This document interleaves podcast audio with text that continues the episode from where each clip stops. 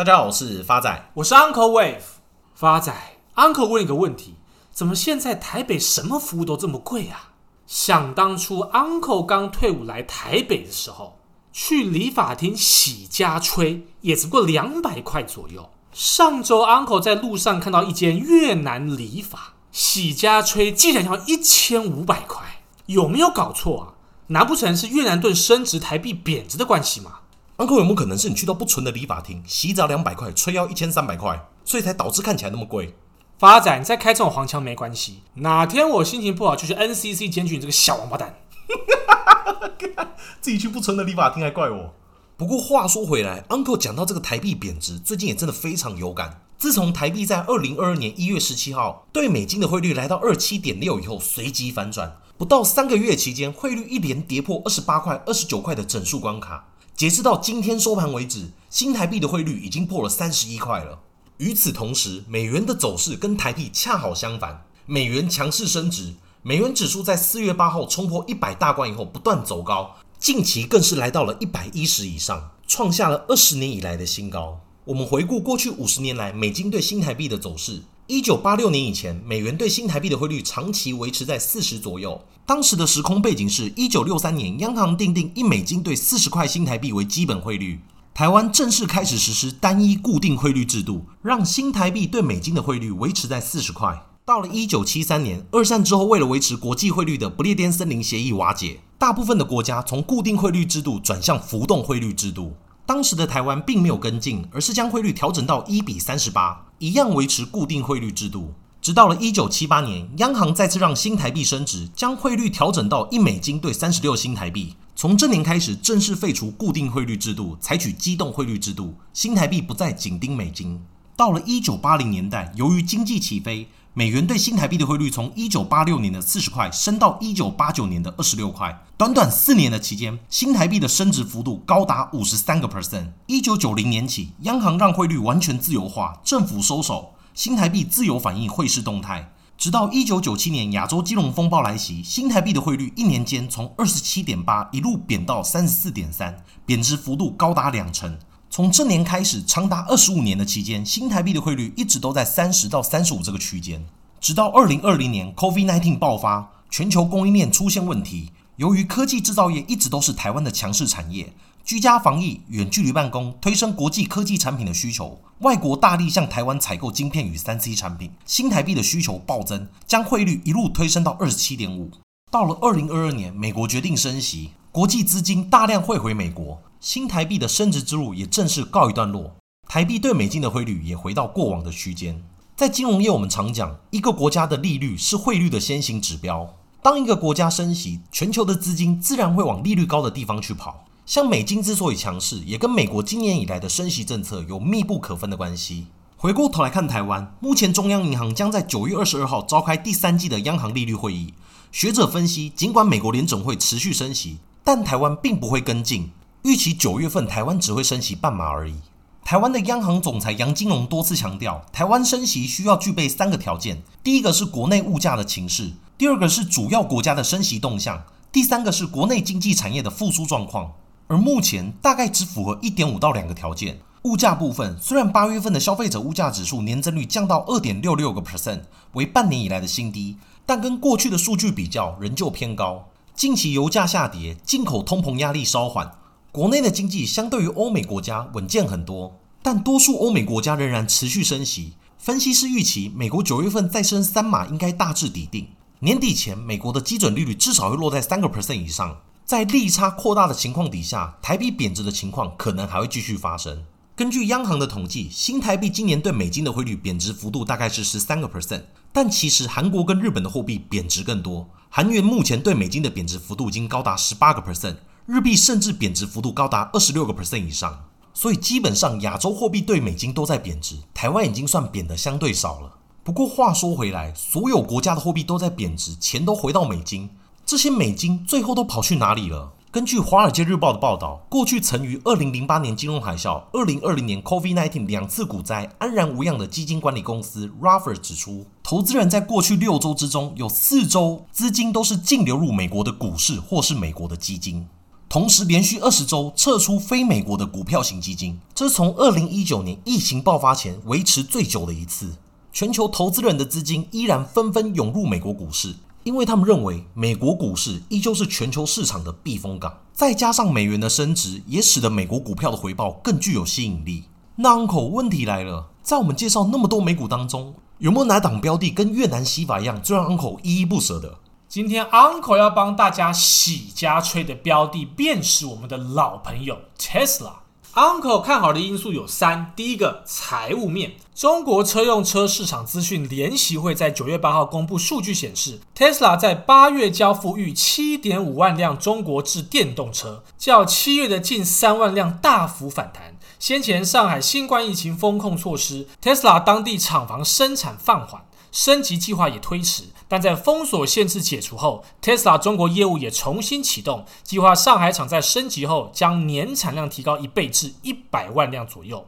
从数据来看，中国车主对电动车热情丝毫没有减弱的迹象。八月电动车的总销量成长一百一十一个 percent 至五十二点九万辆。受到晶片和料件短缺以及上海工厂因疫情暂时停工等因素的冲击，Tesla 今年第二季仅交付约二十万辆新车，远低于第一季的三十一万辆。但外界认为 Tesla 不止低潮已过，甚至还有机会在今年第四季创下新高峰，全球交车数据有机会超过五十万辆。Global Equity Research 的分析师指出，Tesla 的员工正在努力长时间的工作，即使是假日也有工人留在产线上，借此维持工厂的生产效率。同时，他也观察到的 Tesla 生产时间表来预估，第四季的生产效率至少比第三季要高出十个 percent，并预估 Tesla 第四季的全球产量可达五十一点一万辆。第二个 Uncle 持续看好的因素是基本面，路透社跟 CNBC 等外媒报道。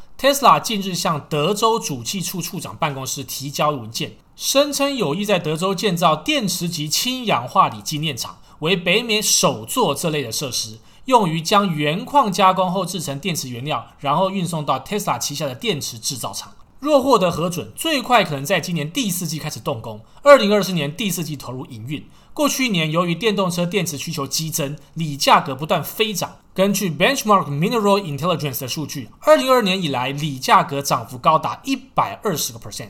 马斯克再次强调锂矿业务的重要性，甚至形容提炼锂如同印钞，呼吁创业家成立精炼锂的企业。再者，Tesla 近期一直在上调电动汽车的价格，部分原因是因为为了抵消大型电池所用材料成本上涨的影响。根据 Bernstein Research，Tesla 最畅销的 Model Y 高性能版 SUV 已经提高三次的价格。而 JD Power 的数据显示，总体而言，五月份美国电动汽车的平均售价较上年同期增长二十个 percent。相比之下，同期燃油车的平均售价只上涨十四个 percent。电池是电动汽车造价最高的部件，成本远超过其他部件。根据咨询公司 Alex Partner LLP 的数据，与疫情爆发前相比，锂镍钴的价格已经上涨约一倍以上。根据 AlixPartners 的估计，过去两年汽车业投向电动汽车开发的资金增加了一倍。该公司表示，预计在截至二零二六年的五年内，各公司预计将总斥资高达五千两百六十亿美金，用于向电动汽车转型。同一时间，Tesla 正试图利用公共资金来建设电动汽车充电站。同时，着手向其他制造商生产的电动汽车开放其部分美国超级充电网络。随着拜登政府、汽车制造商和许多州试图加快高速公路沿线快速充电站的建设，以确保驾车者可以放心旅行而不必担心车辆没电，Tesla 正积极争取从联邦和州未来几年将在这方面投入的数十亿美金资金中分一杯羹。而近期，Elon Musk 也表示，特斯拉期望能在年底前完成全自动驾驶的研发，并在美国甚至欧洲市场广泛的推出。Tesla 目前要价一点五万美金的全自动辅助驾驶，结合 Autopilot 的自动辅助驾驶，具备自动停车、自动变换车道、侦测停车号志和红绿灯功能，并让汽车在接近交通号志之前开始减速，但仍需要驾驶者主动监督，还未到达全自动的程度。但更新版的自动驾驶可以让汽车自动行驶，不需要真真人驾驶介入。Elon Musk 先前表示，自驾车的安全性高过真人驾驶。最后，Uncle 看好 Tesla 的因素是技术面。目前 Tesla 正位于疯狗浪的反弹坡之中，那么未来会反弹到的目标价会落在三百六十四元。以目前收盘价两百九十二块推算，它的预期报酬还有将近快二十四个 percent。最后是回复听众朋友的留言，第一位是我们的老朋友 Sean 五二零九九。最近股市低迷，大家应该都在睡公园了吧？苹果手机跟平板应该都拿去当掉换生活费了，看来应该是可以狠狠抄底了。很喜欢你们幽默风趣的互酸对方，很有梗，请你们一定要一直分享下去。股市回来后，大家应该都会回来了，谢谢你们的分享。Uncle 在此先感谢老朋友上五二零九九的留言。投资市场永远都有好跟不好的时候，当来到不好的时候，大家一定要懂得沉住气。耐心等待下一个转机的到来。下一位是我们新朋友 Judy 零九九的留言，谢谢 Uncle 跟发仔，每次乖乖跟着 Uncle 的元金都是获利。感谢 Uncle 跟发仔的分享与分析，虽然常常被干话笑到只记得梗，都忘了要下单，但这次有跟上元金跟世新。我手上还有其他股票想问，三三二六先进光套了一年，终于解套了，想请问 Uncle 要续报还是要出清呢？还有现行跟先进一样的合一。是否有满足点可以给我做参考？因为我已经在底部接了一年，想知道这波的涨幅满足大概在哪里。祝福 Uncle 跟发仔节目长红，留言多到爆炸。亲爱的新同学 Judy 零九九，你好。经过 Uncle 帮您精算之后，先进光因为在九月二号。出现了高档爆量的讯号，因此 Uncle 建议出清即可。至于合一，也在八月二十五号出现了高档爆量的讯号，因此 Uncle 建议全数获利了结即可。下位也是我们的老朋友，真的是够了哦的留言。先不要毕业，我来给你们加油了。我刚买元金，Uncle 就推元金，真的是英雄所见略同。祝 Uncle 收听长虹。同时，也是我们老朋友 My Love 七六零二零九的留言，感谢理财高王网持续制作优质节目，成为我每集必听的明灯。虽然前阵子台股表现持续走低，但听到最近 Uncle 的介绍，决定买几张群创来压压惊。祝福节目收听长虹。亲爱的老朋友，真的是够了哦！以及 My Love 七六零二零九 Uncle 在此先谢谢两位老朋友的支持与鼓励。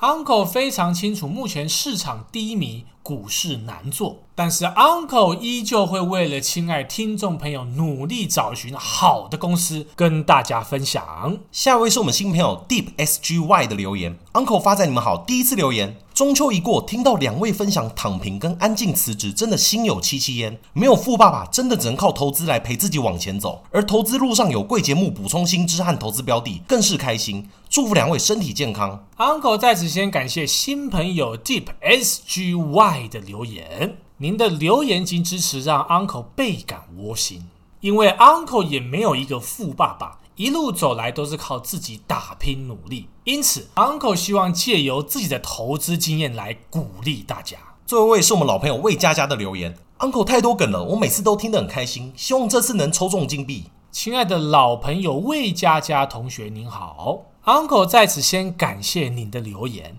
但是 Uncle 也要再次强调，这不是一般的金币，而是仙姑开运金币。最后，Uncle 要再次鼓励大家多多留言，只要九月份留言的听众朋友都有机会抽到仙姑开运金币一枚。谢谢大家，我是 Uncle Wave，我是发仔，我们下次见。